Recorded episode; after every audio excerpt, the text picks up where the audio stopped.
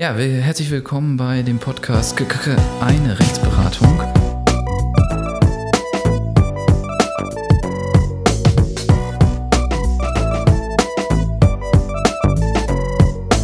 Uns hat äh, die Userfrage ereilt. Ähm, ja, ein kleiner Fall, ähm, sehr spezifisch. Ähm, ein Jäger sitzt im Jagdrevier und ähm, scheint auch sein Jagdrevier zu sein.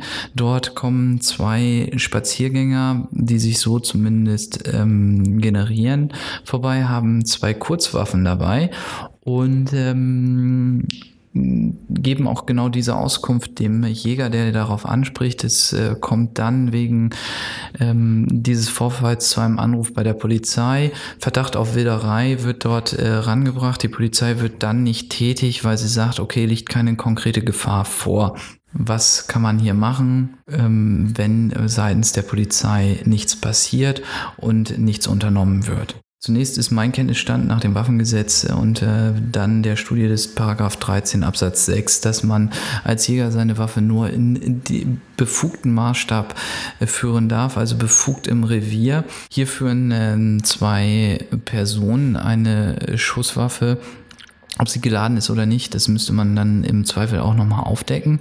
Ähm, insofern dürfte hier ein unbefugtes Führen einer Schusswaffe vorliegen. Das ist eine Straftat nach äh, Paragraph 52, zumindest nach diesem Kurssachverhalt. Hier müsste die Polizei eigentlich bereits wegen des Besitzes der Waffen und des unbefugten Führens ähm, tätig werden und das auch überprüfen, weil allein das schon eine Straftat darstellt, ob dann noch ein Anfangsverdacht wegen Wilderei dazu zutretend ist. Das ähm, kann man natürlich erstmal so nicht sagen. Da müsste natürlich ein bisschen mehr Sachverhalt dazukommen.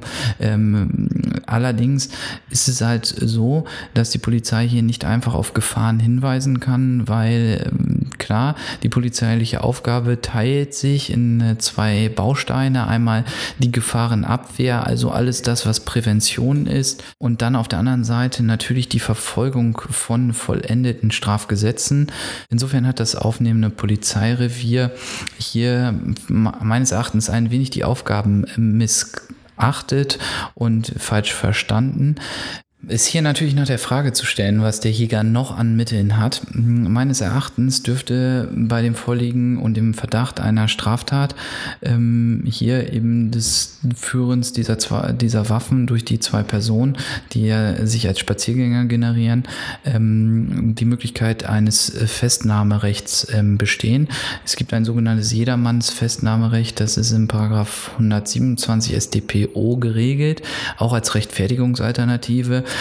Das Ganze könnte dann natürlich ein wenig ausgehen wie äh, Szenen in Die Hard. Je nachdem, wie viel Adrenalin man braucht, könnte man das natürlich als Jäger äh, gestalten. Zumindest müsste die Polizei dann sehr schnell tätig werden und ähm, hätte auch die Person zu identifizieren und könnte auch weitere Gefahrenabwehrmaßnahmen ergreifen. Ähm, wenn man natürlich Inhaber des Jagdreviers ist, könnte man auch hier ähm, gewisse hm, Verweise vornehmen. Das kommt natürlich so ein bisschen auf die Pacht, die Jagdpacht an und ähm, inwiefern das öffentliche Wege sind, äh, deren man verweisen kann.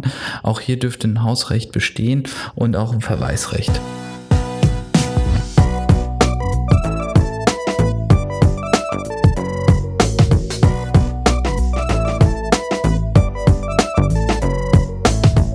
Vielen Dank für die zahlreichen Fragen, die uns ereilt haben.